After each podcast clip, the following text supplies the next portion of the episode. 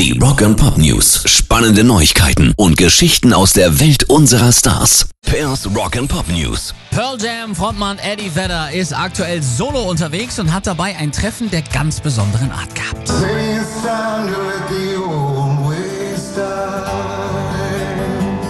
Und zwar in Holland, genauer gesagt in Amsterdam. Dort hatte er vor 27 Jahren schon mal mit seiner Band gespielt und danach mit einem Roadie der damaligen Vorband City Pig Unit.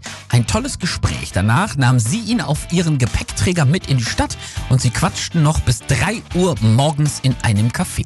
Ein Journalist sorgt jetzt für ein Wiedersehen mit Valeska Custers. Das Foto ist sehr süß, guckt es euch gerne mal an bei Instagram.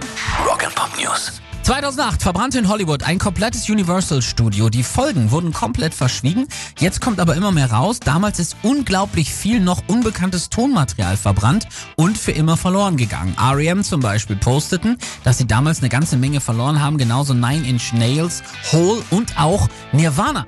Chris Novoselic bestätigte ebenfalls auf Nachfrage, was mit der Nirvana-Musik passiert ist. I think it's gone forever. Ganz, ganz bittere Geschichte. Pairs Rock and Pop News.